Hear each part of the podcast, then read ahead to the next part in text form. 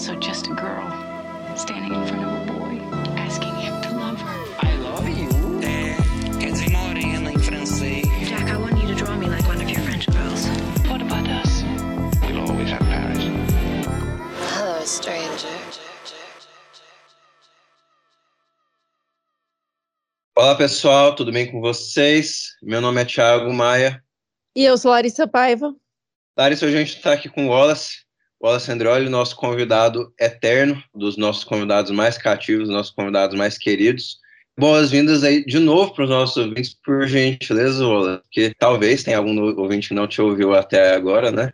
Acho improvável, mas seja muito bem-vindo mais uma vez. Obrigado, Thiago. Obrigado, Larissa. É um prazer estar de volta. Acho que depois de um tempinho, né? Se bobear, esse deve ter sido o maior intervalo que eu fiz aqui de participações com vocês. Mas estou feliz de estar aqui para falar de cinema brasileiro, que é sempre bom, mesmo quando não é bom, né? Mas é isso. E boas-vindas aí para todo mundo que está ouvindo a gente. Então, pessoal, como vocês veem aí pelo título, né, hoje nós vamos falar do Marighella, este filme que estreou lá em 2019, no Festival de Berlim, e demorou todo esse tempo para chegar aqui ao circuito nacional brasileiro, por aí, motivos A, B e C, né? É uma série de motivos, inclusive pandemia, mas não somente a pandemia. Mas até que enfim chegou, e chegou chegando, está fazendo sucesso de bilheteria, o que eu acho que é positivo, né? Acho o que quiser do filme. Eu acho que esse filme va valia um certo sucesso de bilheteria. Estamos aqui com o Wallace. O Wallace, assim como eu, é, gosta muito de filmes políticos. Né? Eu acho que a gente vai ter muito o que falar sobre esse filme hoje, né, Wallace? Sim, com certeza. Acho que é um filme que carrega toda essa expectativa né, que, que foi criada em torno dele, que tem a ver, claro, com o próprio conteúdo do filme, né, com a história do Carlos Marighella, tem a ver com o seu fato de ser a estreia do Wagner Moura na direção, mas tem a ver também com coisas do entorno do filme, né?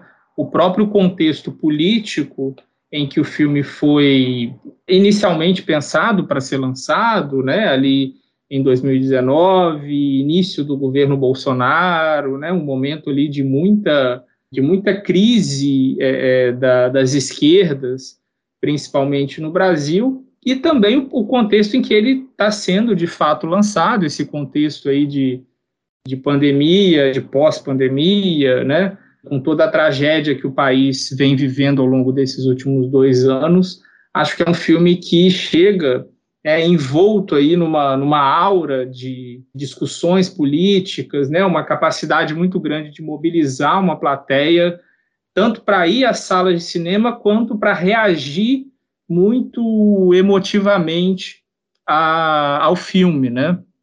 A gente estava conversando aqui antes de começar a gravar sobre os aplausos no final da sessão, né? Que vocês é, isso aconteceu na sessão de vocês, aconteceu na minha sessão também, e acho que é muito próprio desse contexto político, né? São aplausos que geralmente vêm acompanhados também de gritos políticos, de gritos de fora Bolsonaro, né? Então o, o filme ele vem mesmo muito mergulhado nesse nesse momento que a gente vive e eu acho que, no fim das contas, isso é justo com o próprio filme, com a própria temática do filme, por ser um filme que, que fala de um personagem histórico tão diretamente vinculado a esse tipo de luta política. Eu queria fazer uma pergunta, é, entre aspas, meio pessoal aí para vocês dois, tanto você, Wallace, quanto você, Larissa. Se vocês é, tinham uma certa expectativa do filme, assim, se vocês, antes de assistir ao filme, já tinham uma, uma certa ideia do que esperar desse filme, mas uma questão, assim, de ser surpreendido ou não ser surpreendido, alguma coisa nesse tipo?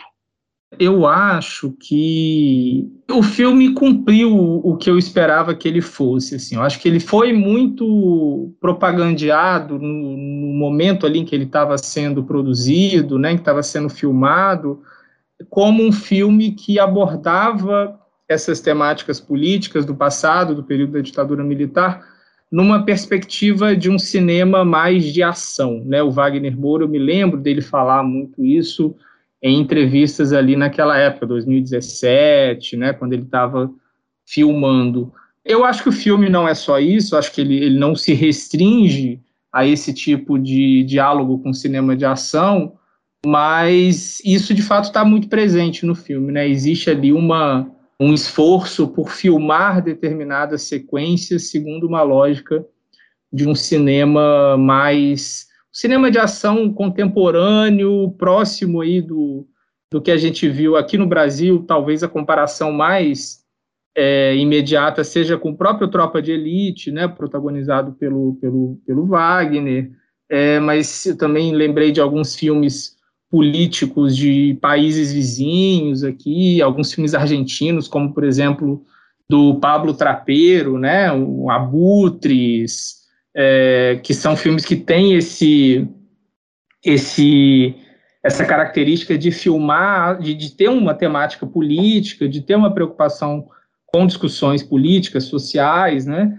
mas de também privilegiar a ação e de filmar essa ação dessa maneira nervosa, com plano sequência, com câmera na mão, né? É, então, acho que o filme cumpre essa expectativa, né?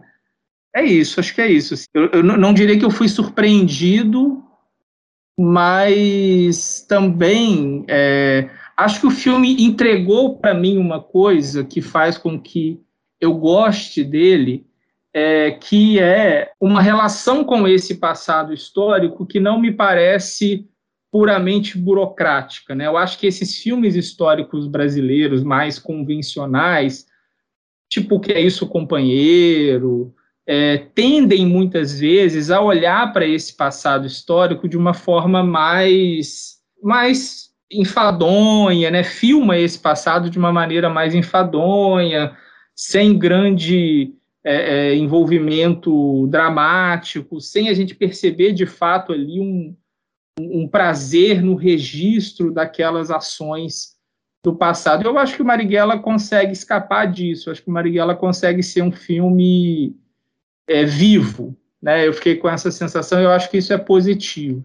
É, nesse sentido, acho que dá para dizer que ele me surpreendeu positivamente, em comparação com esse cinema histórico mais convencional feito no Brasil já aí há, há muitos anos.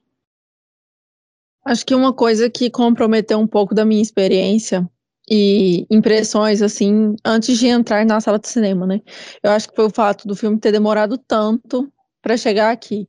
E a recepção internacional aí aconteceu, e, e foi acontecendo nos festivais em 2019. É, o filme virou notícia em 2019, a gente ficou sem saber quando ele chegaria aqui. Então, houve esse distanciamento, assim. Acho que a forma que pessoas no exterior assistem esse filme é muito diferente da nossa forma, e eu acho que a nossa concepção também para o filme mudou muito nesses últimos dois anos. De 2019 para 2021 aconteceu muita coisa aqui no Brasil, né? Então, no mundo todo, mas é, o contexto do, do, filme, aqui no Brasil aconteceu muita coisa também, além do, do, que aconteceu no mundo. E eu acho que essa, esse distanciamento mesmo me distanciou também do filme. Assim. E assim, eu não esperava muita coisa do Wagner Moura. Eu gosto muito dele é, nas novelas, assim. Eu não gostei de Tropa de Elite, mas eu acho que é um filme que eu assisti muito nova, então, assim, é uma menina de 15 anos. A Larissa gosta é do Homem do Futuro. Gosto do Homem do Futuro, gosto bastante do Homem do Futuro. Uma menina de 15 anos assistindo Tropa de Elite era muito difícil. Achei horrível quando eu assisti no cinema, barulhento, é, é o tipo de coisa que eu detesto. Então, eu não esperava um grande filme do Wagner Moura, mas pela recepção que teve fora do Brasil, eu esperava um filme diferente, assim. É, esperava um filme diferente. Acho que diferente dá para dá para ser a palavra que eu vou usar aqui antes de spoilers, antes de sinopse, e, e quando eu for explicar por que eu achei diferente do que eu esperava. Eu acho que com tudo que aconteceu e com a parte que, as pessoas teve um burburinho que estava acontecendo, censura por parte da, da Ancine mesmo, se não me engano, acho que foi pela Ancine mesmo. É, não sei, teve muita fofoca em torno disso, eu não sei o que, que foi de fato, o que, que de fato aconteceu, mas eu acho que esse timing perdido foi muito ruim para mim, assim, como consumidora, para assistir ao filme. Inclusive, eu vou deixar, não vou enganar nenhum ouvinte, é um título que Thiago quis trazer. Eu pensei, obviamente, no Wallace para ajudar a gente aqui na, na, na mesa, só que seria um filme que eu não assistiria se não fosse se não fosse pelos supercuts, assim. Eu ando fugindo um pouco desses filmes violentos, principalmente é, brasileiros, assim, que é uma realidade muito próxima ao que a gente está vivendo, e, estou fugindo um pouco. Acho que não estou na melhor época para assistir essas coisas. E aí, eu acho que é, é válido falar isso, porque eu realmente não assistiria ao filme se não fosse o Supercuts. Então eu acho que isso diz muito mais do que eu falar que estava esperando uma coisa diferente, né? Antes de eu pedir para Larissa ler a sinopse, eu só queria dizer que o livro no qual o filme foi baseado, o filme do Mário Magalhães, eu, eu até tenho o Sobre Lutas e Lágrimas, que é um livro dele que ele escreveu naquele pós-eleição de 2018, é um filme que eu, que eu. É um livro que eu acho muito legal, assim. Tem muito daquele, daquele momento ali que eu acho que 2018 você pode dizer que é um desses anos que nunca termina, né? eu lembro muito, assim, é, foi desses anos.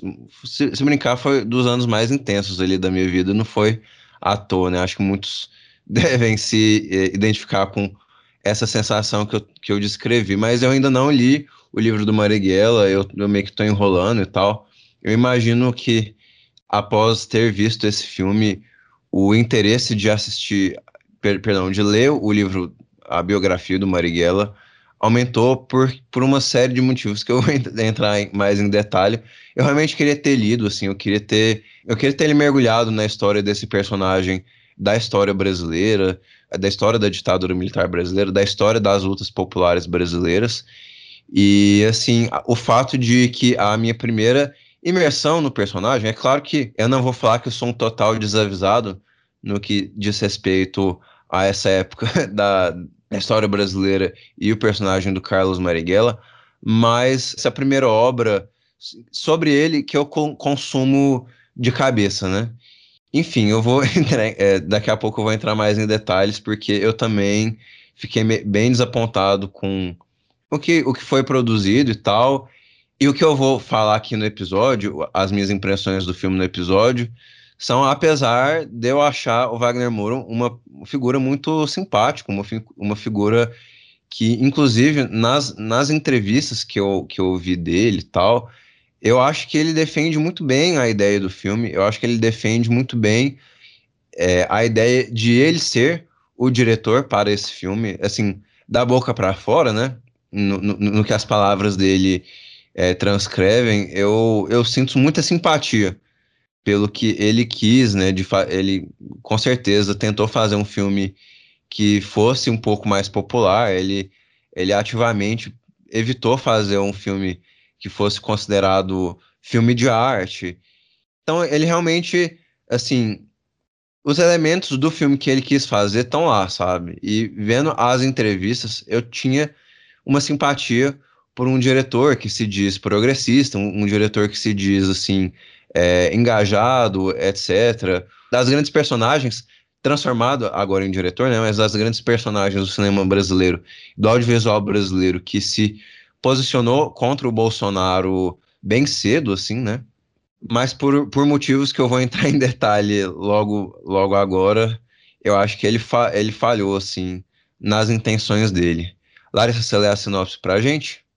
Bora lá. Comandando um grupo de jovens guerrilheiros, Marighella tenta divulgar sua luta contra a ditadura para o povo brasileiro, mas a censura descredita a revolução. Seu principal opositor é Lúcio, policial que o rotula como inimigo público. O passado é uma evolução musical. Cadê as notas que estavam aqui? Não preciso delas, basta deixar tudo soando bem aos ouvidos. O medo dá origem ao mal.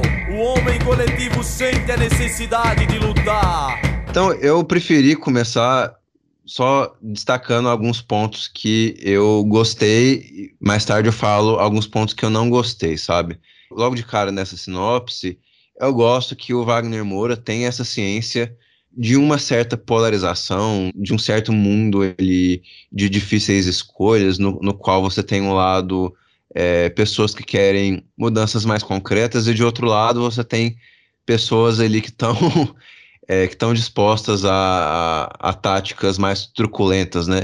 E aí isso é muito, eu acho até muito bem representado pelos dois personagens que eu diria que são os personagens principais do filme, que é o, o Wagner Moura, não, o Seu Jorge, é, interpretando o próprio Carlos Marighella, e o personagem do policial do Bruno Galhaço, né? O Bruno Galhaço, eu até gosto da performance dele, eu acho que tem algo vilanesco, é, cartunesco, que acho que serve bem o filme, serve bem é, essa questão de, de uma paranoia, de uma paranoia por trás de um, de um homem, de um personagem, de um grupo de pessoas, de um grupo de ideias, de uma certa ideologia, e de ideologias, né? Não era uma ideologia a que eles lutavam, né? Então, eu acho que funciona é, a performance do Bruno no filme, eu até elogiaria. Então, logo de cara, assim, eu, eu acho que tem cenas pontuais do filme, que é muito que, isso que você falou, né, Wallace? O filme tenta filmar cenas ele com câmera na mão, ele tenta colocar a gente é, de alguma forma assim no olho do furacão. Então, tem pontuais cenas que eu fiquei satisfeito com o trabalho cinematográfico das cenas, eu fiquei é, satisfeito com certas é, escolhas de atuação, é, certas mensagens que o filme passa em alguns momentos, como por exemplo, outra cena que eu gostei, é uma cena que o filho é, do, do, do, Carlos Marighella, ele tá para encontrar o pai e ele percebe que ele não pode encontrar o pai. Esse é o spoiler que eu vou dar. Todos que viram o filme vão reconhecer a cena. Mas, é, no geral, o meu problema com o filme é que, por mais que ele tenha pontuais cenas legais, por mais que ele tenha performances interessantes, é, interpretações interessantes do próprio Seu Jorge, do próprio Bruno Galhaço, eu acho que ele é tão ideologicamente confuso que a mensagem do filme eu, eu tive vários empecilhos de, de realmente absorver a mensagem do filme, absorver o conteúdo que o filme estava tava colocando. É, e teve cenas que eu gostei, teve cenas que eu também não gostei mesmo.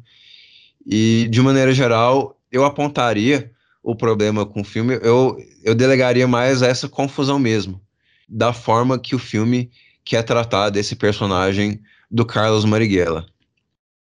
Então, sobre isso que você falou, Thiago, eu acho que é um grande problema, até porque em várias falas, assim, eu acho que é, o filme pode ser mal interpretado. Porque a gente se olhou várias vezes ao longo do filme e eu dei aquela olhada para trás, assim, para ver se as pessoas estavam no mesmo clima que eu ou não. E eu vi em vários momentos que essa vilania ela nem sempre está bem definida ali, principalmente antes do, do Bruno Galhaço entrar em cena, é, porque ele realmente está bem.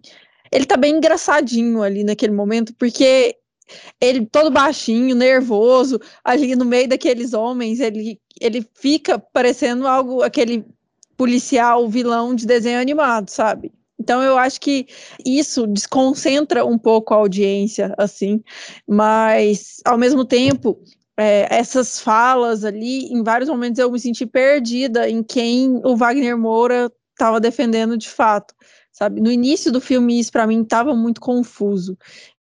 É um filme político, acho que todo filme é meio político, né? É difícil, difícil falar isso, mas aqui em vários momentos essa política dele não está clara. E eu acho que, principalmente na, em algumas falas, fica confuso, assim. A, a revolução não é bem explicada, a revolução, ela fica com muita cara de revolta adolescente, principalmente quando se trata dos personagens mais jovens, assim, é deixar a revolução na mão dos mais jovens tem esse essa cara para mim de algo inconsequente, algo relacionado mesmo à juventude, algo muito espontâneo ali, muito temporal mesmo, que aquilo fosse acabar a partir do momento que você envelhece, você percebe que aquela luta não valeria a pena e aí ela se perde. Então eu acho que em vários momentos isso ficou confuso para mim. Eu não conhecia assim, eu fui conhecer Marighella, tô sendo muito sincera, viu, gente, com o burburinho do filme, com lá atrás, assim, em 2019, faz tanto tempo assim. Então, para mim, que não sou a maior entendedora ali desse período histórico do Brasil, isso ficou muito confuso. Então, eu acho que quero fugir do, do, dos termos de, de, filme necessário e tudo mais. Só que eu acho que ele é um filme que não me explica isso. Talvez a, até a recepção do Wallace tenha sido diferente, justamente porque ele sabia do contexto histórico ali. O Thiago até falou que não não leu o, o livro e tudo mais. Eu fico interessada em saber de verdade o que aconteceu ali, de saber mais sobre aqueles personagens. Eu não sei se os companheiros ali do, do Marighella eram reais, são reais no filme. São histórias reais, porque principalmente o do Barbudo. Deixa eu te segundo, Oi. Larissa.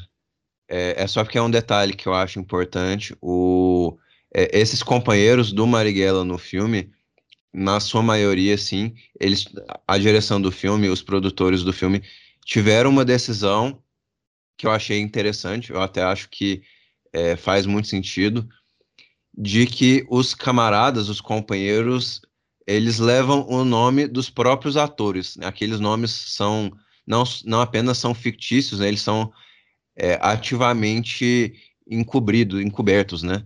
Então, assim, os nomes daqueles personagens ali são dos próprios atores, né? Então, é, em entrevista do Wagner Moura, ele até disse que ele interpreta isso como uma forma do próprio elenco, dos próprios atores estarem ali assinando embaixo no produto que eles entregam, sabe? Que eu achei uma escolha interessante. É, não sabia disso não. É, é interessante ouvir vocês, porque de fato a minha relação com esse universo, não só com o personagem do Marighella, mas com esse universo da história da ditadura militar e da própria forma como o cinema brasileiro foi ao longo do tempo abordando esse tema, né? É, é uma relação muito familiar para mim, assim. Então, então realmente a minha reação acaba sendo um pouco diferente com relação a isso que a Larissa falou, né? Do com relação ao, ao que está acontecendo, a quem são aqueles personagens, né, ao que eles defendem, né? Por exemplo, os episódios ali, né, são todos episódios que eu já conhecia e que eu já fiquei esperando acontecer, né? Então, por exemplo, tem um momento em que o filme já está se encaminhando para o final e aí eu lembrei, caramba, mas não vai ter o sequestro do embaixador americano, né? Aí tem, né? porque justamente eu sabia que do, aqueles dois personagens ali, que aliás. Isso eu sabia também. é. Não, então, e aliás, aqui o, o Thiago tem razão nisso com relação a, a, aos nomes dos atores serem dados aos personagens, inclusive eu vi o Wagner falando também que alguns desses guerrilheiros eles foram como que é, síntese né, de vários personagens reais, mas alguns ali realmente eles são diretamente inspirados em figuras reais. E aqueles dois que participam da ação do sequestro do embaixador, né, que é o que no filme é chamado de Branco, né, que é interpretado pelo Luiz Carlos Vasconcelos, e aquele que é chamado de Jorge, eles foram inspirados em duas figuras que são muito conhecidas na história da luta armada no Brasil, que faziam parte da organização do Marighella, né, da ALN, que era o Joaquim Câmara Ferreira e o Virgílio Gomes da Silva. E aí, só uma curiosidade, é, não sei se vocês já viram o Que é Isso Companheiro, ou se viram há muito tempo, é, mas no Que é Isso Companheiro, é, as pessoas devem se lembrar que tem um personagem interpretado pelo Matheus Nastergaile, de um guerrilheiro, que ele, ele é uma espécie de líder daquela ação ali do sequestro do embaixador americano, ele é apresentado no filme como uma figura muito autoritária, muito manipuladora, violenta, e ele é inspirado nesse mesmo Virgílio Gomes da Silva que aqui é interpretado pelo que aqui é esse personagem que depois, né, vai, que tem a família, que tem os três filhos e que depois lá no final morre torturado, né, já dando aqui um spoiler também. É, mas eu, eu me lembro que o, o que é isso companheiro foi muito criticado à época por abordar esse personagem nessa perspectiva excessivamente negativa, como um sujeito quase um vilão do filme, né? É, e aqui o Wagner Moura, de certa forma, recupera esse sujeito mais próximo do que os relatos de quem conviveu com ele dizem que ele era, né? O filme transita, né, por esse por esses episódios e personagens reais e é até bastante fidedigno nesse sentido, né? Então eu acho que de fato quem já está um pouco mais familiarizado é, acaba não, talvez não sentindo tanta falta de algumas explicações, né? Como o, o que a Larissa comentou. É, e eu acho assim, essa coisa, eu fiquei curioso com relação a isso que o Tiago falou da confusão ideológica do filme, é, porque eu acho que de fato talvez exista, se a gente for pensar que o cinema brasileiro, principalmente o cinema mais ficcional, que aborda o período da ditadura, me parece que tem uma dificuldade muito grande de traduzir para o espectador contemporâneo os valores políticos daqueles grupos revolucionários, né? Porque muitas vezes, ao longo do, do, das décadas seguintes, ali ao, ao, a partir dos anos 80, principalmente, esses guerrilheiros, os que sobreviveram, né, e que depois se reorganizaram politicamente em partidos políticos de esquerda, eles reconstruíram uma memória a respeito daquele período em que eles haviam participado da luta armada e fizeram uma revisão crítica daquela luta armada, né? E acabaram de certa forma integrando a luta armada num movimento mais amplo de resistência à ditadura, de luta pela democracia e muita, o que muitas vezes acaba não diria escondendo, mas enfatizando menos o aspecto revolucionário propriamente daquelas organizações, né? E talvez o Marighella, o filme Marighella, né, acabe também tendo um pouco essa dificuldade de tradução, né? É, porque é uma essa era uma luta revolucionária no sentido de querer é, transformar profundamente a sociedade brasileira segundo, inclusive, alguns modelos de revolução muito em voga naquele contexto dos anos 60, né, principalmente Cuba, né, Cuba era uma, uma tinha recém acontecido a Revolução Cubana, né, Cuba estava vivendo ali o momento mais efervescente da Revolução, da transformação socialista, né, ou era simplesmente um movimento contra a ditadura, e na verdade eram as duas coisas, né,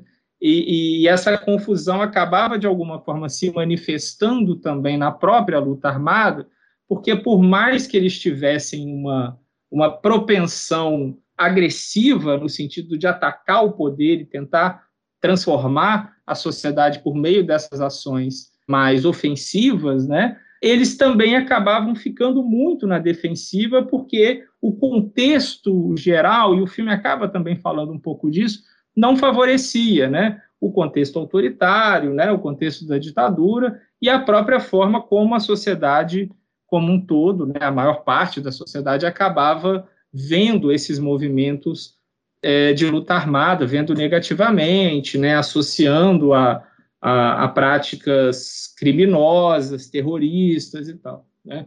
É, então, eu acho que o filme acaba tendo um pouco, talvez, né, essa dificuldade de traduzir esses valores políticos para um público contemporâneo, mas ao mesmo tempo eu acho, como eu disse, acho que é uma confusão que de alguma forma estava presente ali na própria dinâmica da luta, né, naquela época. Aí eu, eu só acho que discordo um pouco do que a Larissa falou com relação a, ao filme não deixar claro, pelo menos eu não, não senti isso, né, não deixar claro de que lado ele está ali, né, é, eu acho que o filme é até bastante. É, eu, não, eu não consigo ver nenhum, nenhum grau de simpatia do filme pelo personagem do policial, por mais que eu concorde, assim, eu acho que o, o Gagliasso ele está muito bem no papel, né? É, ele acaba, a gente percebe ali que ele está de alguma forma, entre aspas, se divertindo naquele papel, ele está aproveitando aquela oportunidade de interpretar um vilão tão carregado, né, com, com traços tão marcados de vilania, é, e isso, de certa forma, para o espectador pode gerar ali algum tipo de, de simpatia, de interesse, de curiosidade por aquele personagem. Mas eu não acho que, che que, que chegue a ser, por exemplo, o que o, o José Padilha faz com o Capitão Nascimento lá no Tropa de Elite, né? principalmente no Tropa de Elite 1, em que ele trata um personagem policial, torturador, né, truculento, com uma ambiguidade muito maior. Né? Eu acho que aqui a gente tem um personagem que está muito claramente definido pelo filme, quem ele é e o que a gente deve, o, o quanto, o quão detestável ele é, né? o, que a gente deve sentir com relação a ele. Agora, eu acho que de fato tem um problema, e aí não sei se vocês também sentiram isso, parece que o personagem do Marighella, ele carece um pouco de desse efeito atrativo, né, que o personagem do, do policial tem, né, no sentido de que o seu Jorge me parece um pouco apagado na interpretação do Marighella, né? Eu acho que o seu Jorge ele está sempre ali meio nessa postura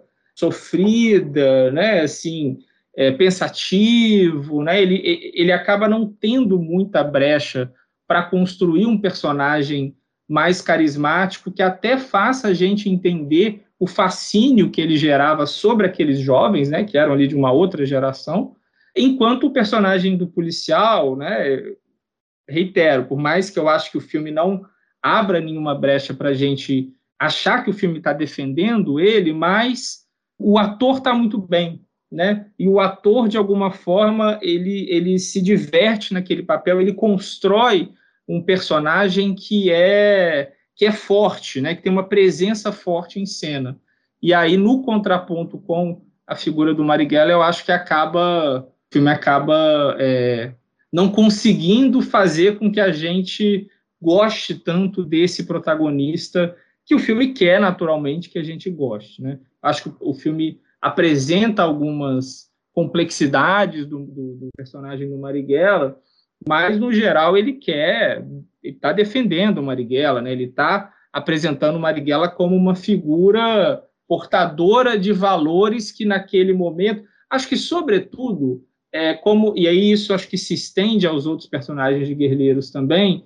Sobretudo, é, são, são figuras que o filme apresenta como portadoras de coragem, né, de uma coragem de agir, né, num momento em que o risco de eh, enfrentar o governo, né, como eles fizeram, era um risco tremendo, né, daquelas pessoas serem como foram, né, barbaramente assassinadas. Então acho que o filme é muito, me parece que o filme é muito claro nesse sentido, né, de que ele está ao lado daqueles personagens, que ele admira aqueles personagens pela coragem que eles têm, mas talvez falte um pouco essa construção, falte um pouco investir num carisma maior desses personagens, principalmente no Marighella. Desse lado dos guerrilheiros, por exemplo, eu acho as interpretações do Luiz Carlos Vasconcelos como o Branco, né, e o ator que interpreta o, o Jorge, que eu não vou me lembrar o nome dele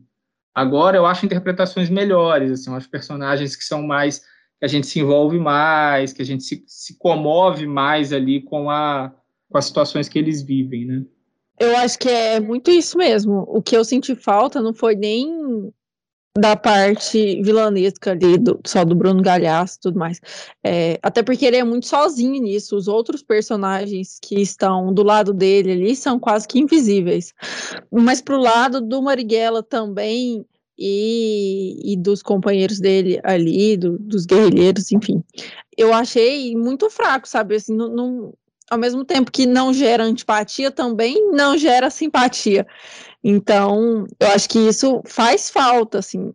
É, não não me emocionei com a, a, o contexto dele, com o filho, é, e era algo que deveria ter acontecido, assim, acho que pelo menos a intenção era essa. Os outros personagens também e suas famílias não isso não me envolveu, sabe? Eu não me senti parte do bando. Eu acho que quando você está assistindo um filme tão forte assim, né? Que é para ser tão forte, é para ter toda essa potência ali de tudo que aconteceu na época e de fato é, marcar mesmo uma parte histórica ali, demarcar, né?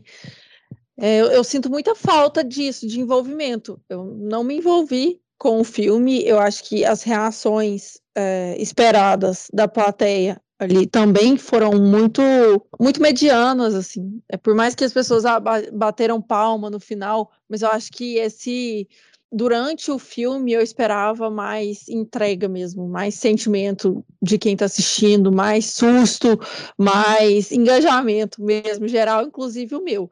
Então, essa sim, falta de simpatia que eu tive pelos personagens, é, eu gostei do, do Humberto. Eu acho que aquela cena, a cena que eu mais gostei foi a cena dele na escada, da morte dele na escada. Eu achei que aquela cena foi muito, muito boa, assim, muito boa. Como ele desce, como ele se comunica com o outro, a reação do outro de, de voltar para, para casa, né? Eu acho que aquilo ali tudo é muito simbólico. E aí também é um problema, porque naquele momento a sensação que eu tenho é, é de que a luta não vale a pena, sabe? Volta para casa que essa luta não vale a pena para você. Então eu acho que isso eu fiquei muito em cima do muro no, ao longo do filme é, com isso tudo, porque ao mesmo lado eu não gostei de nenhum dos lados, entendeu? Eu não fui atraída para nenhum dos polos. Então eu acho que aí que está o, o, problema da questão geral, assim, até política do filme. Tem uma coisa que você falou, Larissa, que eu acho que eh, talvez seja chave para para entender essa sensação, né, que você falou que não se sentiu parte ali do grupo, né? E aí pensando que o Wagner Moura está se propondo a fazer um filme de ação ou parcialmente de ação, né? Esse tipo de de adesão do espectador acaba sendo fundamental mesmo, né? Ele, que ele consiga isso, né? Que a gente se sinta ali parte daquele grupo para que a gente então consiga também vivenciar aqueles momentos de ação de maneira mais intensa. Eu acho que ele encontra uma forma de filmar a ação que, que, que é boa. Assim, eu gosto dessa opção que ele faz de filmar a luta armada como se filma um cinema policial latino-americano contemporâneo, né? Assim, é, é, fugir de uma certa solenidade, fugir de um certo didatismo e apostar nessas sequências mais nervosas, mais energizadas ali, que vem muito da, da mise-en-scène dele, né? Mas eu ouvindo você, assim, eu concordo com isso. acho que realmente falta investir na mesma intensidade na nossa relação com esses personagens, né, com esse com esse grupo, para que a gente viva de maneira mais integral, talvez, essas sequências de ação, né? São sequências de ação que são muito assim bem realizadas, eu acho, né? A gente consegue ali como espectador é, até com certo distanciamento, né?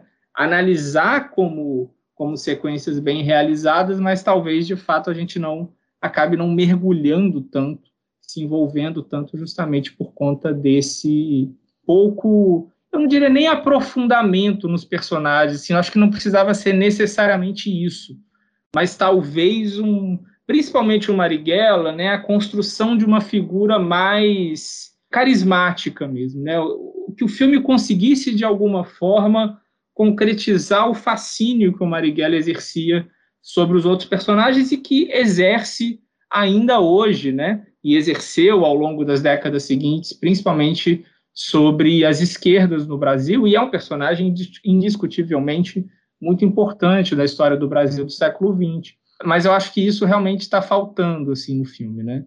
Você ter ali um protagonista pelo qual você de fato se encante, né? Não precisa ser um protagonista todo nuançado, com muitas camadas dramáticas, até porque o filme faz uma escolha de um recorte cronológico do final da vida do Marighella, né? Então, talvez nem desse para é, é, aprofundar tanto em elementos contraditórios da trajetória dele, mas que a gente tivesse ali de fato um, uma figura mais fascinante, mais hipnotizante mesmo, né, assim, mais magnética, né, para que a gente conseguisse se envolver mais.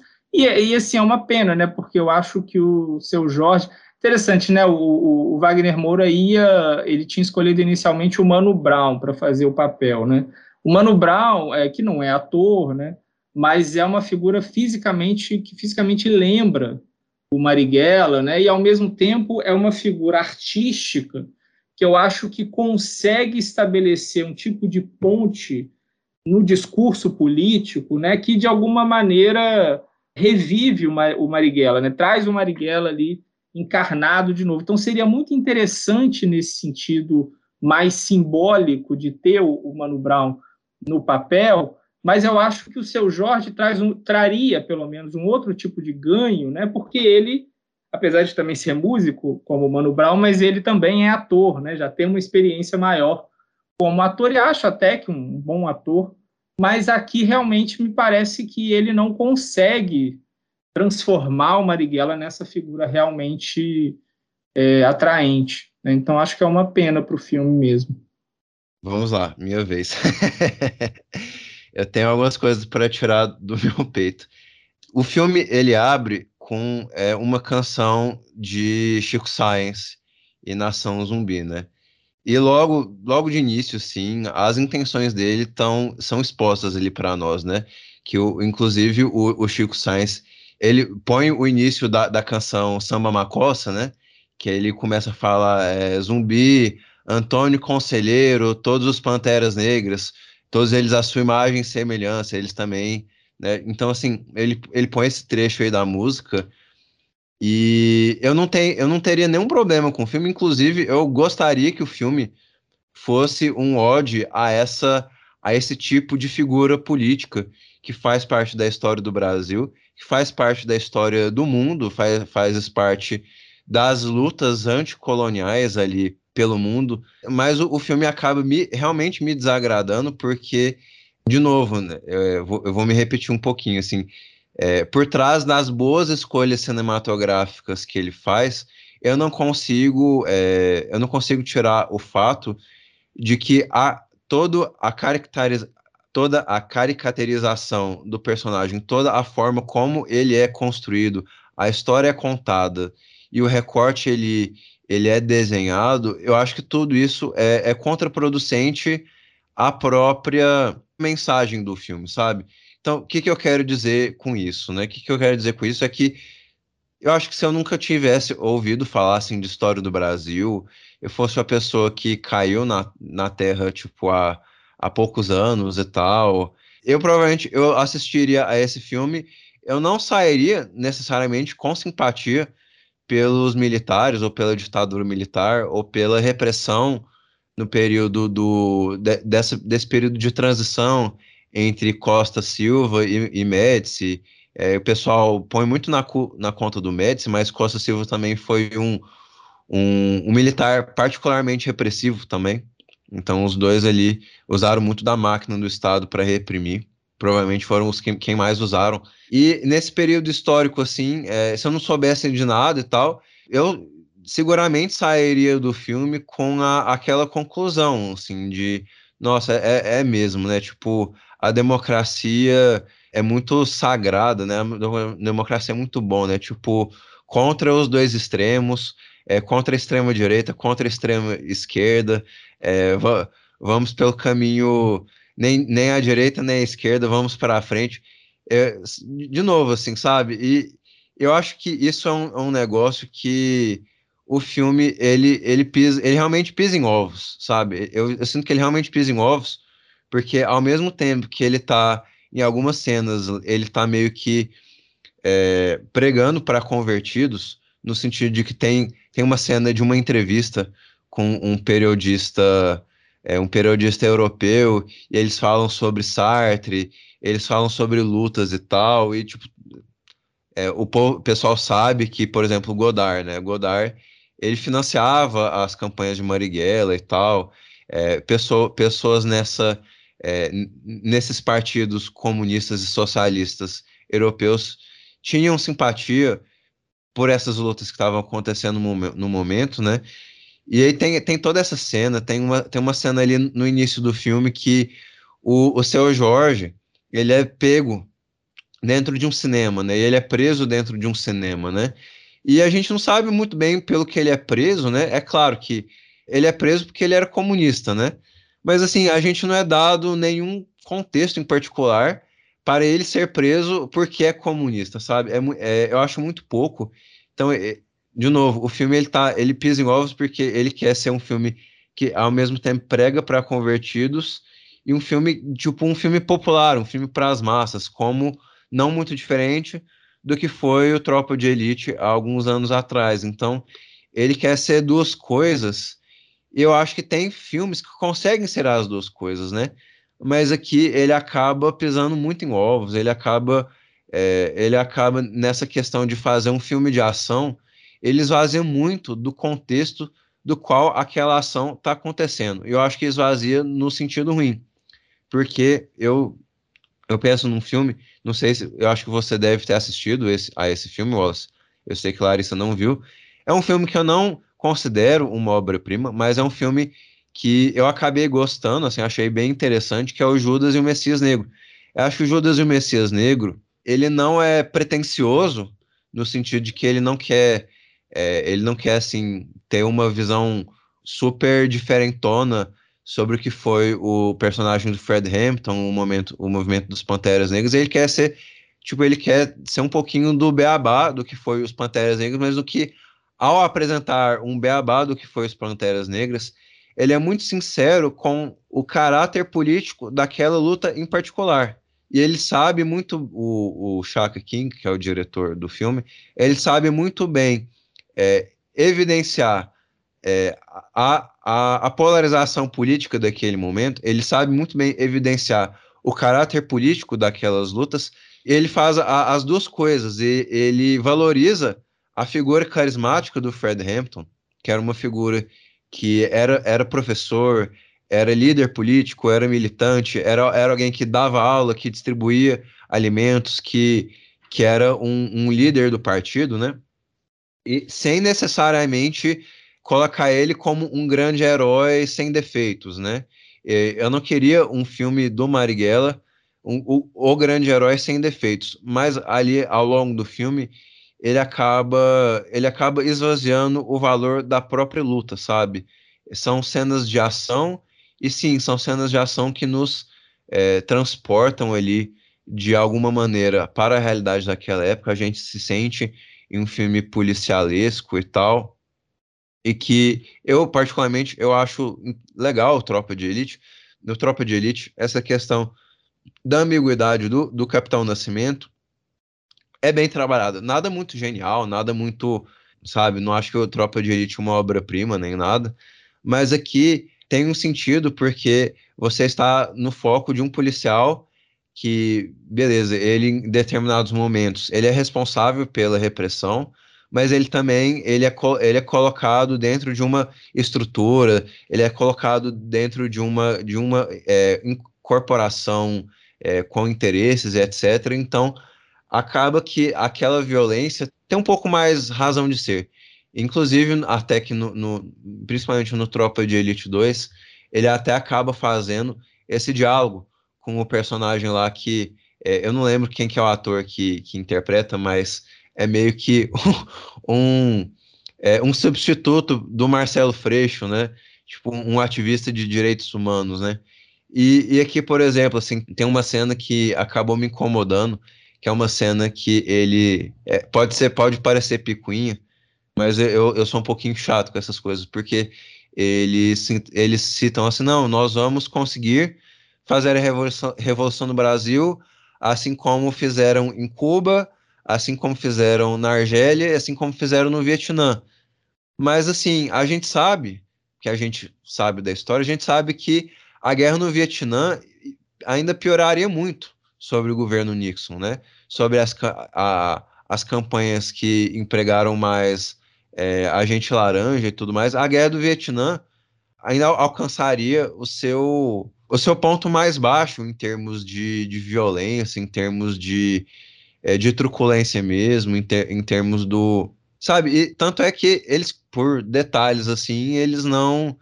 É, eles não perderam a guerra. Os americanos poderiam ter vencido aquela guerra é, se algumas circunstâncias fossem diferentes, assim.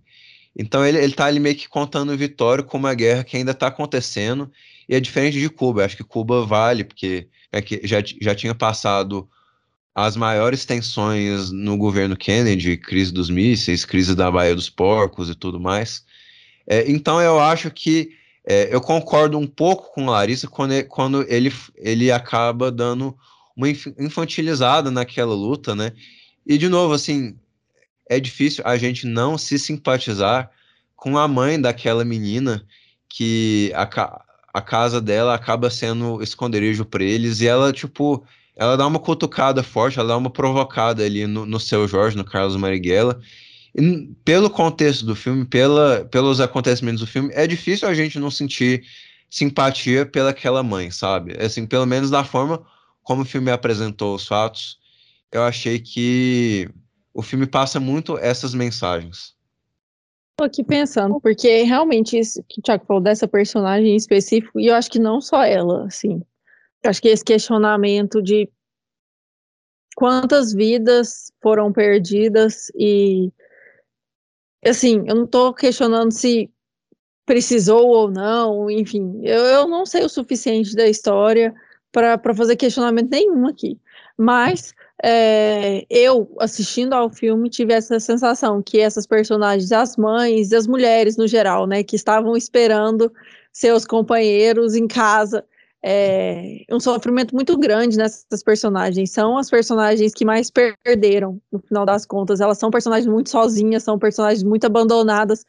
Então, torna essa luta muito egoísta, assim. Eu, o que eu percebi é que quando fala, não, é, ele estava lutando pelo Brasil e, e, tudo mais, mas ao mesmo tempo eu vi um filho sem pai, é, duas mulheres abandonadas na história, do outro lado, a filha, a mãe também abandonada ali, então esse lado pesou muito para mim ao mesmo tempo, sabe? Bom, gente, eu quero defender o filme e defender os guerrilheiros, então, vamos lá. Não, mas assim, é, tem uma coisa, tem uma coisa que o Thiago falou que eu acho é, foi legal isso, porque eu acho que o Thiago, eu não tinha pensado nessa comparação, e o Thiago achou o modelo de personagem que eu acho que o Marighella tinha que ser nesse filme, que é o Fred Hampton do, do Judas e o Messias Negro, né, que também não é um personagem ali que o filme dedica grande grande tempo a ele, né, a, a destrinchar camadas da personalidade dele. Não, mas o filme traz aquela figura, ele faz com que a gente entenda e sinta o, o magnetismo que aquela figura exerce sobre os demais é, militantes do, dos Panteras Negras, né? E eu acho que falta isso à, à interpretação do seu Jorge, né? Transformar esse personagem numa figura realmente carismática, envolvente, atraente, que, o, que ele não consegue. Então achei que foi ótima essa essa lembrança. Eu entendo, eu entendo essa questão, Larissa, assim, e eu acho que essa questão é uma questão que estava posta ali para eles também, assim, né, para pro, os personagens reais que viveram aquela aquela situação e que fizeram aquela escolha, né? E eu acho que é sempre possível que a gente interprete por esse outro lado, e é claro que esse outro lado também é justo, né? O sofrimento daqueles que, de alguma forma, é, foram atingidos pelas reverberações das escolhas daqueles jovens guerrilheiros ali, né? É, os filhos, as esposas, as mães e, e etc. É, mas, ao mesmo tempo, eu acho que existe um grau de, de altruísmo, sim, ali, que, que é muito grande, né? É, porque romper com isso tudo exige uma dimensão de egoísmo mesmo, né? Na medida em que, em que você é, vai gerar consequências negativas para a vida dessas pessoas que você ama, mas ao mesmo tempo exige um grau de altruísmo porque você não está rompendo com elas para ser feliz de outra forma, né? Está rompendo com elas para muito provavelmente morrer por algo que você acredita e que vai além da sua individualidade, né? Que é algo que, que faz parte ali de uma concepção de coletivo, né? É, e, e eu acho que para a gente hoje talvez seja muito mais difícil entender o quanto aquelas pessoas eram movidas por esses valores, porque todos nós aqui somos, apesar de eu ser um pouco mais velho que vocês, mas eu também sou nascido num contexto pós pós redemocratização, quase pós fim da União Soviética, né? Nasci ali no, em 86, mas em que essas grandes utopias já tinham entrado em crise, já tinham sido amplamente criticadas, contestadas e já não tinham mais essa capacidade de mobilizar gerações, né, como elas foram capazes ali é, ao longo de boa parte do século XX. Né? Então, acho que nesse sentido é uma característica muito de uma época que a gente tem que tentar entender também com o olhar daquelas pessoas que viveram aquilo. Né? Com relação ao. Eu também queria fazer uma defesa, Tiago, com relação a essa coisa do Vietnã porque eu entendo isso que você fala sobre o fato da guerra ainda continuar e ainda escalar ali nos anos seguintes, mas ao mesmo tempo é fato que o Vietnã era um modelo já naquele, naquele momento ali da, de meados dos anos 60, né? Inclusive tem uma tem uma frase muito famosa, né, do, do, do che, acho que é do Che Guevara, né, de precisamos criar dois, três, dez Vietnãs né, para lutar contra o imperialismo. Então, o Vietnã já era tido ali como esse modelo para a esquerda, para as esquerdas revolucionárias de diversas partes do mundo. Ali, né, o Che morreu em 67, né, eu não, não lembro exatamente de quando é essa frase. O filme se passa ali em 68, 69, né, Marighella morreu em 69. Então, acho que está perfeitamente localizado ali. E aqueles três exemplos que eles citam eram realmente os, os exemplos que é, moviam o imaginário dessas esquerdas revolucionárias, jovens, né, ali da, da, década de 60. Além do maoísmo, né, a ideologia maoísta lá da Revolução Cultural Chinesa. Mas esses três, essas três revoluções, né, do Vietnã, de Cuba e da Argélia, de fato estavam muito presentes ali como modelos para essa esquerda revolucionária do chamado terceiro mundo, né, que é um termo também muito característico ali daquela época no qual o Brasil se inseria. É, e por fim, esse eu queria fazer, eu também tenho alguns problemas com o filme que depois eu queria comentar e que a gente não falou ainda, mas é, só para terminar essa minha defesa, assim, porque tem coisas do filme que eu realmente gosto, eu acho que no geral eu mais gosto do que desgosto do filme. Eu não consigo ver isso que, que você viu, Tiago, do filme de um certo dois-ladismo no filme, né? Assim, de para usar um, um, um, conceito que é muito próprio da, da, da, historiografia que trabalha com o período das ditaduras militares, é a chamada teoria dos dois demônios, né? A teoria dos dois demônios é um conceito usado que foi usado, inclusive, por por governos, né, tanto governos militares quanto governos em momento de transição, de fim de, de algumas dessas ditaduras, como a ditadura argentina, para se referir a um momento de luta extrema política, né, de violência política, em que extrema esquerda e extrema direita se enfrentavam e que a grande maioria da sociedade ficava ali no meio sendo vitimada pelos dois lados, né? E essa é uma interpretação muito feita já ali desde o final dos anos 70, início dos anos 80, geralmente para, de alguma forma, tentar é, isentar os militares né, de culpa nas violências praticadas. E, curiosamente, isso é algo que apareceu em muitos filmes brasileiros. Né? É, o Pra Frente Brasil, por exemplo, que é um filme clássico sobre a ditadura militar brasileira, flerta um pouco com, essa, com esse tipo de concepção. O que é isso, companheiro? Tem isso ali claramente, dá para dizer. Né? Eu não vejo muito isso no Marighella, porque eu acho o Marighella muito marcado assim na, na caracterização desses personagens, né?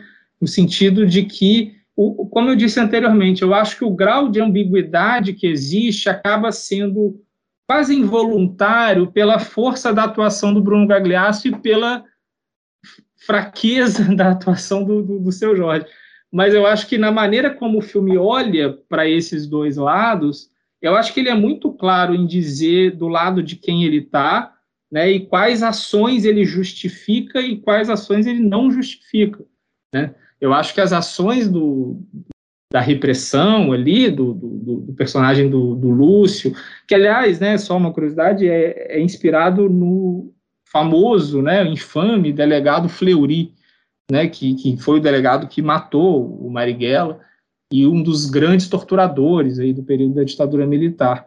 Mas eu acho que o filme não, não busca de nenhuma forma tentar amenizar ou, ou não amenizar, acho que amenizar não é a palavra, mas acho que o filme não busca equivaler os dois lados, né? Eu acho que o, o a luta, a violência praticada pela luta armada é admirada pelo Wagner Moura, né? justificada pelo filme. E a, a violência do, da, da, da, repressão é, é, apresentada mesmo como uma violência é, do mais forte contra o mais fraco, né? Uma, que de fato era, né? Um Estado militarizado contra um grupo ali muito reduzido de pessoas, né?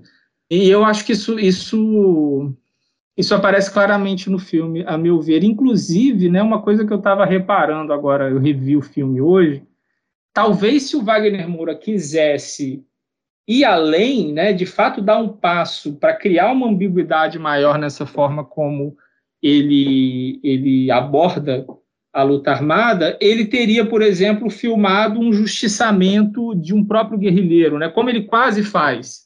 Né, tem uma cena em que um guerrilheiro é, não consegue fazer uma ação né, de matar um militar americano né, que está ali como instrutor de torturadores, né? E aí ele fraqueja, ele não consegue sair do carro, e aí o personagem do Humberto Carrão ameaça matá-lo, mas acaba depois não matando, e aí ele vai ser preso, é torturado, entrega os companheiros e tal. É, mas esse tipo de prática né, de justiçar companheiros, né, que traíram, que fraquejaram, né? Isso aconteceu algumas vezes na luta armada dentro dessas organizações. E talvez se o Wagner tivesse um interesse em de alguma forma complexificar um pouco mais o retrato da luta armada, ele, ele, ele, teria filmado isso, né? E ele opta por não filmar. Então me parece um pouco mais, me parece claro assim, né? Que ele, ele tem um lado ali, um lado muito marcado não vejo muita ambiguidade nisso, e que eu acho que é muito condizente com as coisas que ele defende publicamente, né? Eu acho que é muito condizente com o cinema brasileiro, esse cinema político brasileiro contemporâneo, mesmo o próprio cinema do Kleber, né? O Bacurau, e, e que são filmes que têm uma tendência a, a usar a violência como um, um instrumento de confrontação é, do, do, de grupos poderosos, né, de grupos dominantes, hegemônicos na sociedade. Né? O Bacurau é muito isso. E eu acho que, o, inclusive, se apropriando de toda uma tradição de representação da violência no cinema brasileiro nesse sentido, né, da violência como essa força transformadora quando ela vem dos oprimidos. E eu acho que o Marighella está ali tentando se localizar nesse, nesse campo, né? Acho que não é tão, tão, tão forte quanto o Bacurau, não consegue é, é, ser totalmente exitoso nisso, mas eu não vejo muito o, o, o filme é, é se, se, se, posicionando com, com, com, incertezas com relação a isso. Então, eu acho que o filme é muito certo com relação a, ao que ele quer dizer e a como ele quer filmar aqueles grupos políticos diferentes. Eu, eu, eu digo assim, eu tenho absolutamente certeza que o, o, o Wagner Moura, a produção do filme, eu tenho certeza que eles não consideram que Carlos Marighella era tão ruim quanto a ditadura militar. Tenho toda a absoluta certeza disso. Eu acho que o filme não tenta fazer dois ladismos, né? E assim, eu também acho que o filme, é, pelo menos ele existe para aparentemente tentar, tentar dar mais um, um, um contexto, dar mais umas é, dar mais uma camada aí diferente do que é, a nossa direita costuma dar pro, pro Carlos Marighella e tal. E beleza, assim, essas, essa intencionalidade do filme, é claro, eu só acho que ele não consegue fazer isso, entendeu? Eu acho que ele tenta, ele tenta colocar ali as peças em jogo de uma forma que o, o Marighella ou a luta armada é, sejam é, de alguma forma compreensíveis E eu acho que ele faz isso de maneira bem fraca mesmo, sabe? É, esse é meu problema, num geral. Esse é meu problema num geral, assim. É, porque tudo passa por isso, né? Se, se as pessoas estão lá só matando e morrendo é, sem muitos motivos ali, sem, sem, muitas, sem muitos contextos ali tal, o filme perde o seu sentido mesmo, né? E é diferente de um filme de ação, um filme de gênero, que conta uma história fictícia e tal, porque aqui essa história aconteceu, né? É, esse sequestro a, ao embaixador americano aconteceu quando o filme encerra e a luta está se deslocando para o interior de Goiás e a gente teve a guerrilha do Araguaia, aquilo aconteceu e aquilo foi derrotado, né?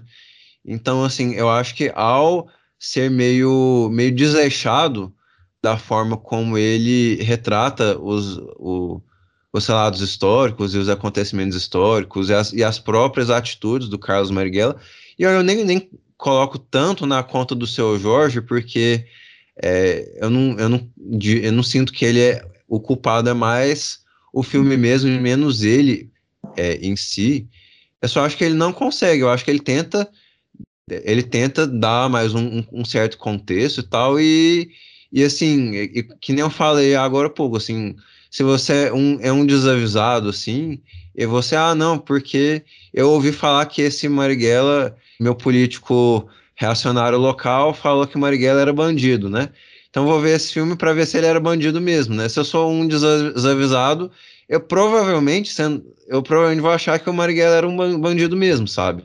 Eu tô falando aqui de maneira meio chula, de maneira meio coisa, mas eu, eu, meio, eu realmente imagino isso acontecendo, porque eu acho que eu acho que ele realmente não consegue dar o olhar que é, nem que o Mário Magalhães escreveu no livro dele, nem o que aconteceu de verdade, ele sabe. E isso não necessariamente passa por um whitewashing da imagem do Marighella. Não é necessariamente isso. Só citando o exemplo aqui do, do Judas e o Messias Negro de novo, né?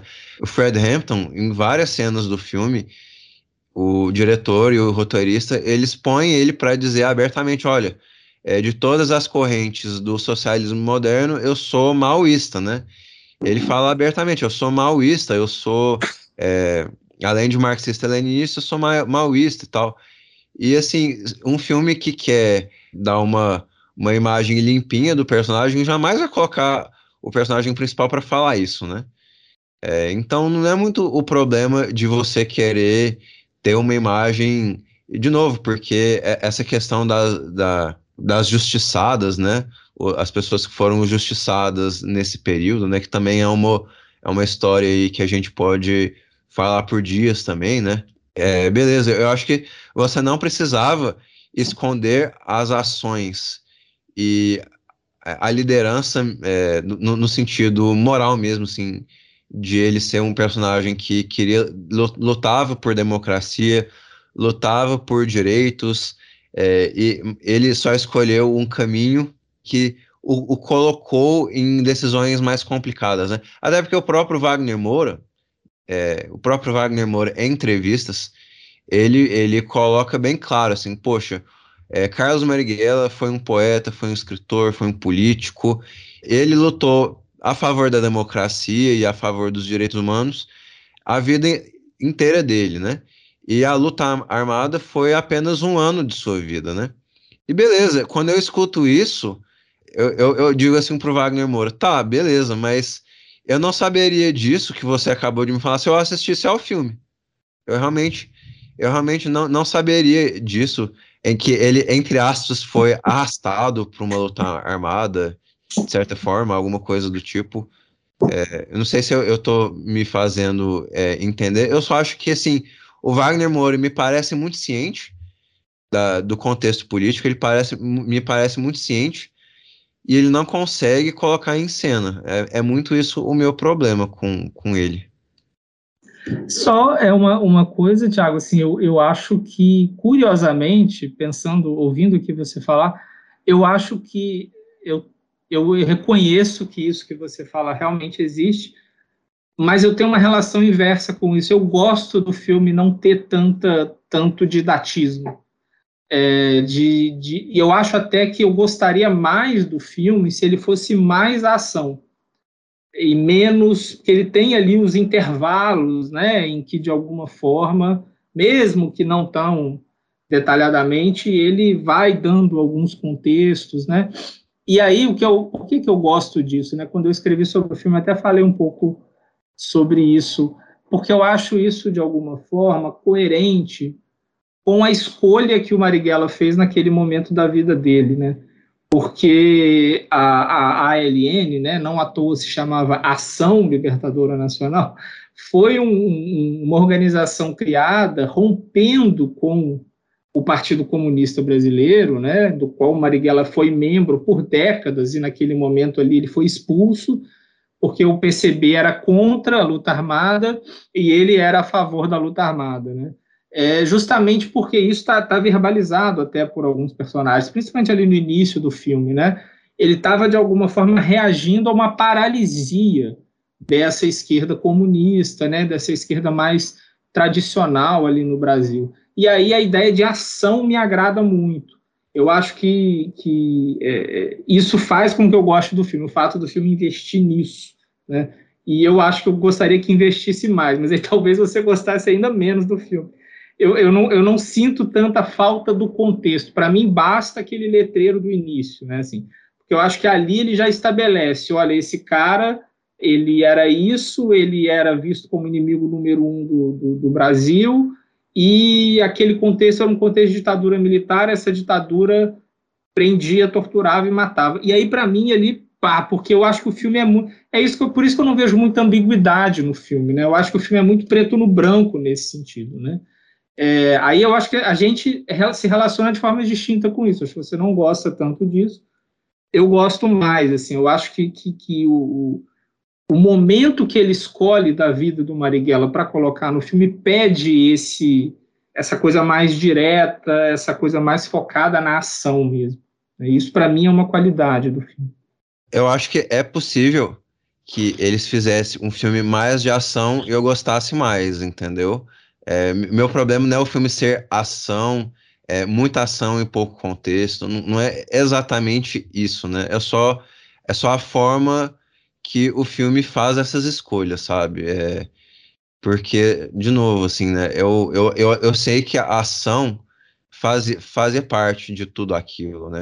Meu, meu problema não é com a ação per se, né? Porque é, é, é para mim mesmo um empecilho mesmo, assim, eu, eu, eu quero entrar no filme e mesmo no final do filme, quando os é, spoiler, né, gente alerta para spoiler, assim, os companheiros vão morrendo e o filme faz uma, um embate e, e, e to, claro que a gente sabe que ele morre mesmo, é, mas a gente acaba se envolvendo um, um pouquinho mais porque ele está mostrando ali a morte do, do, do, dos companheiros dele, a tortura com o próprio religioso, né? É, aquele, aquele amigo religioso dele, chefe de, um, de uma paróquia, né? Então, assim, o filme vai, nos conduz a, a sentir um, um, certo senso de fatalismo, né?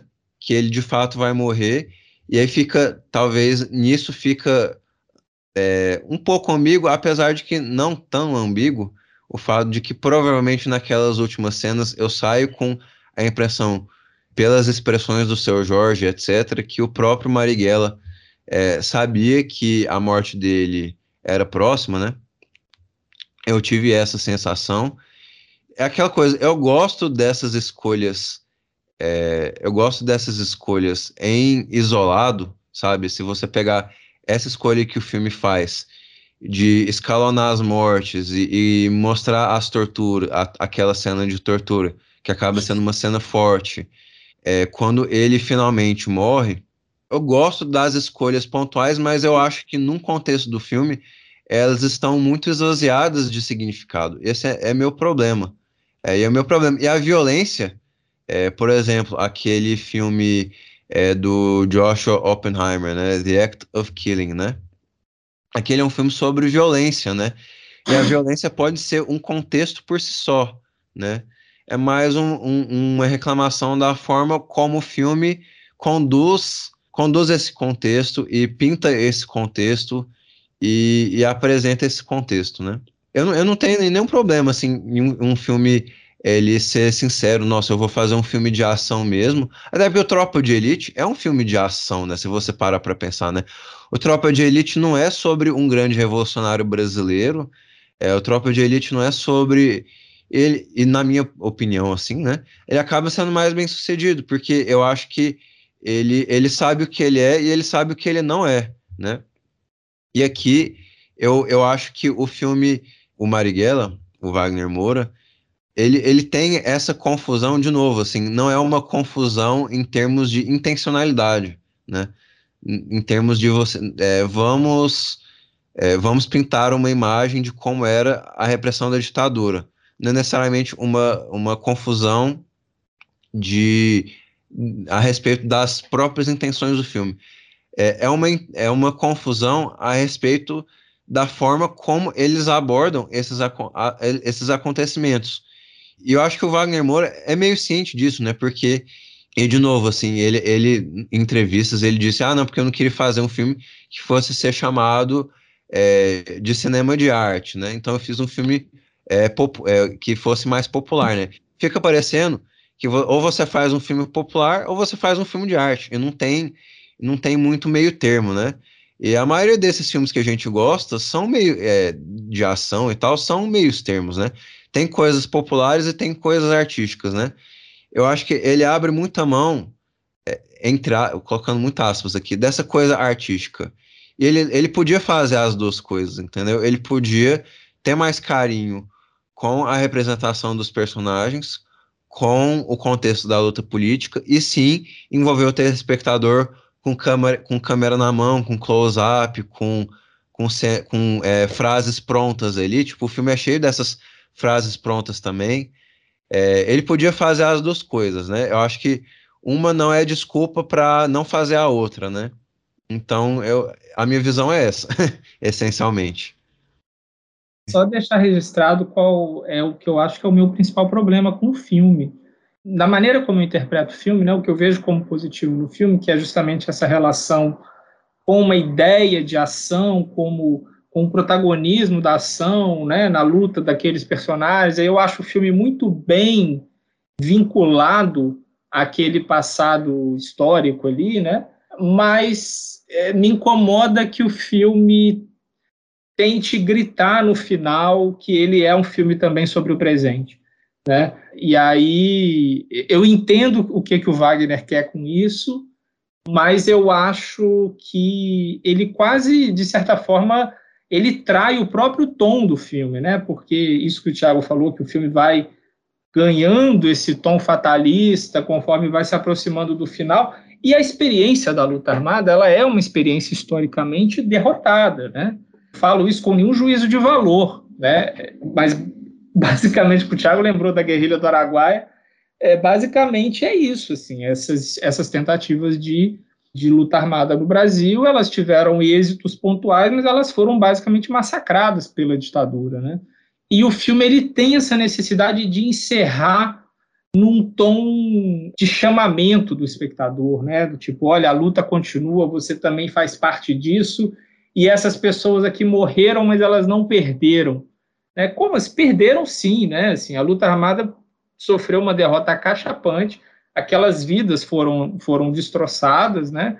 E, e, e, foi um impacto muito grande na esquerda brasileira, né? Tanto que os, os guerrilheiros que sobreviveram muito, alguns anos depois, eles né, se reposicionaram. Falei um pouco disso lá no início, né? Fizeram ali uma, uma autocrítica. Não estou dizendo que a luta armada estava necessariamente errada, acho que isso é uma outra discussão, mas estou dizendo o que ela de fato representa historicamente, como ela de fato transcorreu, né? E nesse e, sentido eu estou contigo. É, e aí tem aquela cena, as três últimas cenas praticamente, né? Quer dizer, tem aquela cena do filho no mar, né? É, mas tirando essa, tem a cena da menina tirando a metralhadora, né? E olhando diretamente para a tela. Tem a cena do, do, do personagem sendo torturado e falando com os torturadores que eles que perderam, é, e tem a cena, a famosa, já a famosa cena do hino nacional ali durante os créditos finais, né? E eu acho, assim, que o filme, como eu sou alguém que gosta muito do filme, eu acho que o filme é exitoso em alguma, boa parte das coisas que ele tenta, eu acho que o filme, ele, ele, ele quase naturalmente, né, ele consegue já se vincular a esse olhar do presente, né, a esse espectador que quer ali, de alguma forma, se apropriar daquela história do Marighella para fazer uma leitura do, a partir do presente, das lutas do presente. Eu acho que não precisa daquela explicitação ali do, do final, né? Isso me parece um pouco bobo, assim, parte do filme, ainda que seja a cena do hino nacional é a cena que, que faz com que as pessoas no cinema se derramem, né? E, se, e aplaudam e tal, mas eu não gosto, eu acho que é uma escolha equivocada. Então vamos para as nossas notas. Vou começar. Eu dei quatro. eu tive problemas mesmo com a construção e a pedra fundamental mesmo do filme. E longe de ser um filme que eu não gostei de nada, pelo contrário, eu gostei de uma série de coisas, mas eu acho que é, o meu problema com o filme ele é bem fundamental mesmo, assim, a, a um ponto de que quando o filme esbarra em inspiração, eu acho que ele não consegue se salvar. E é isso. Larissa, Wallace, quem, quem é o próximo? Eu dei uma estrela, ou seja, nota 2 aqui na, na nossa média. Então, acho que meus problemas com o filme ficaram claros aqui. Eu acho que não tem nada que eu não tenha dito ainda. É, eu realmente gostaria de ter visto de uma outra forma. A minha sensação e reação foi muito para o lado negativo e ao que o diretor queria propor. Foi muito negativa ao que eu estava experienciando ali na sala. Então, acho que é uma nota até condizente. Poderia até ser menor, mas acho que eu vou ficar nela por, por respeito ao Wagner Moura e respeito ao Marighella e respeito ao Wallace que gostou do filme. E é isso. Bom, eu vou subir essa média, então, como eu acho que deixei claro, eu gosto do filme, apesar de ter algumas ressalvas, eu vou dar nota 7. Então agora o Caio vai colocar aqui para nós a vinhetinha das indicações. Roda lá, Caio.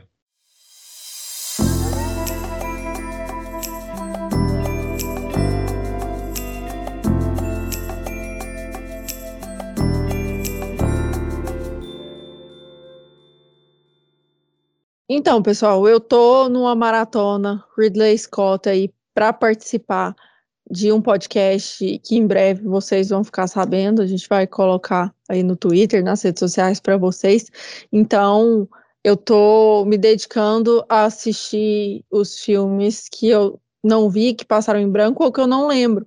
Hoje eu assisti Êxodos e não gostei. E eu queria deixar isso aqui nas indicações, porque eu lembro quando eu assisti esse filme, provavelmente eu vi no cinema. Eu tenho uma lembrança dele muito forte. Assim que eu fui assistindo, eu fui lembrando. E, e fiquei o tempo todo, tipo, Marcelo Dourado. Putz, que filme ruim. Nossa, que ruim.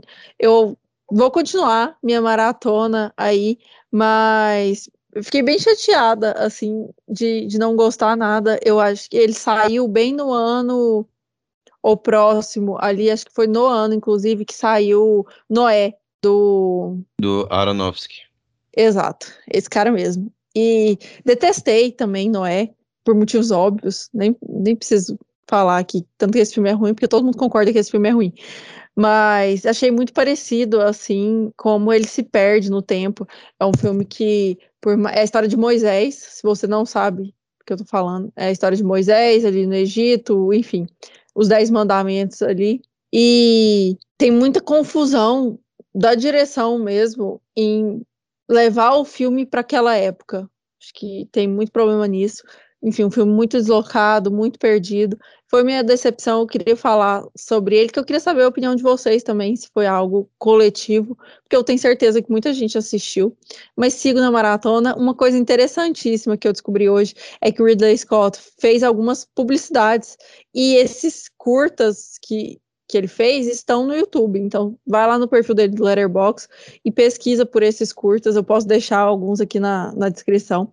Esses sim são interessantíssimos. Assim, é interessantíssimo o olhar do Ridley Scott para uma marca de bebida, para uma marca de, de viagem. São, são tudo, todos os curtas são relacionados ao mercado de luxo, pelo menos os que eu assisti.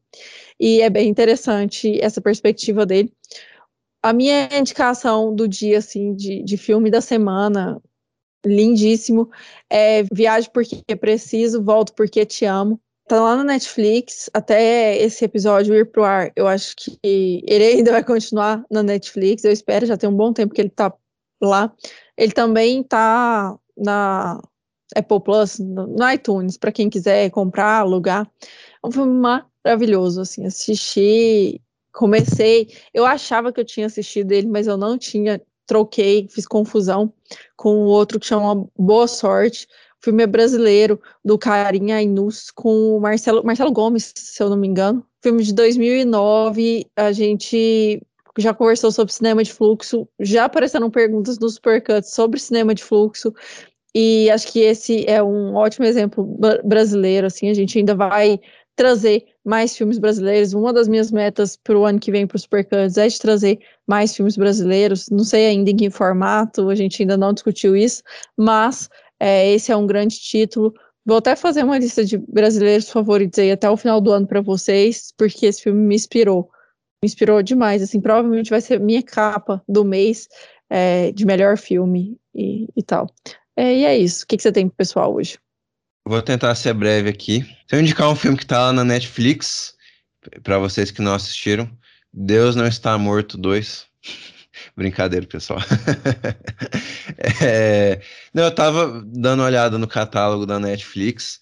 Tá, eu reparei que o, o Namorados para Sempre, mais conhecido pelo nome dele em inglês, Blue Valentine, tá no, no catálogo deles. Eu acho que é um filme legal, assim, é um filme que conversa muito com essa nossa geração, sabe?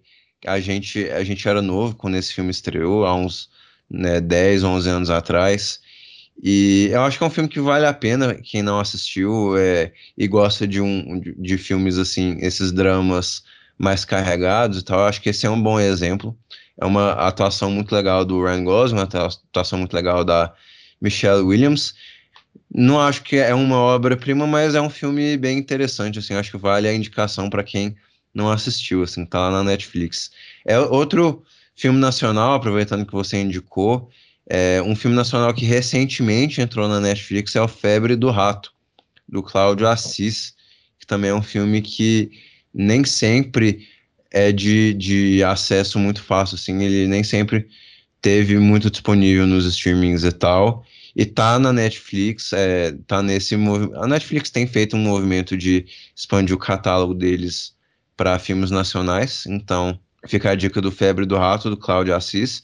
E eu assisti recentemente um filme que eu gostei, achei muito legal, que é um filme que tem o título em português de Louca Escapada, talvez ele seja mais conhecido pelo título em inglês The Sugarland Express, que é o primeiro filme, primeiro longa-metragem do Steven Spielberg que foi para o cinema, porque ele tem um filme antes disso, mas era um filme para televisão.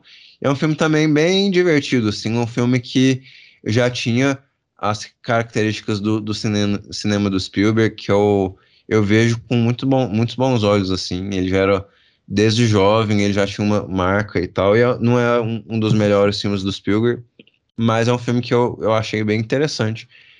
E é isso, pessoal, aqui vou chamar o Wallace para dar os jabás deles, o, o arroba dele, é, se vocês quiserem segui-lo. E é isso. Bom, obrigado mais uma vez, Thiago, Larissa, pelo convite. Sempre uma alegria, um prazer estar aqui com vocês. Adorei a conversa e para quem quiser me encontrar aí nas redes sociais é arroba Wallace Andrioli, tanto no Instagram quanto no Twitter. Wallace, muito obrigada pela disponibilidade por estar aqui com a gente hoje. É, queria agradecer também aos nossos ouvintes que ficaram com a gente até aqui. Minhas redes sociais são Lares BVP, todas elas. Tiago é Tiago R. Maia. O Supercuts é Supercuts Pod. A gente espera lá vocês com dúvidas, sugestões, comentários. E é isso, pessoal. Até a próxima. Valeu, pessoal. Grande abraço a todos. Até semana que vem.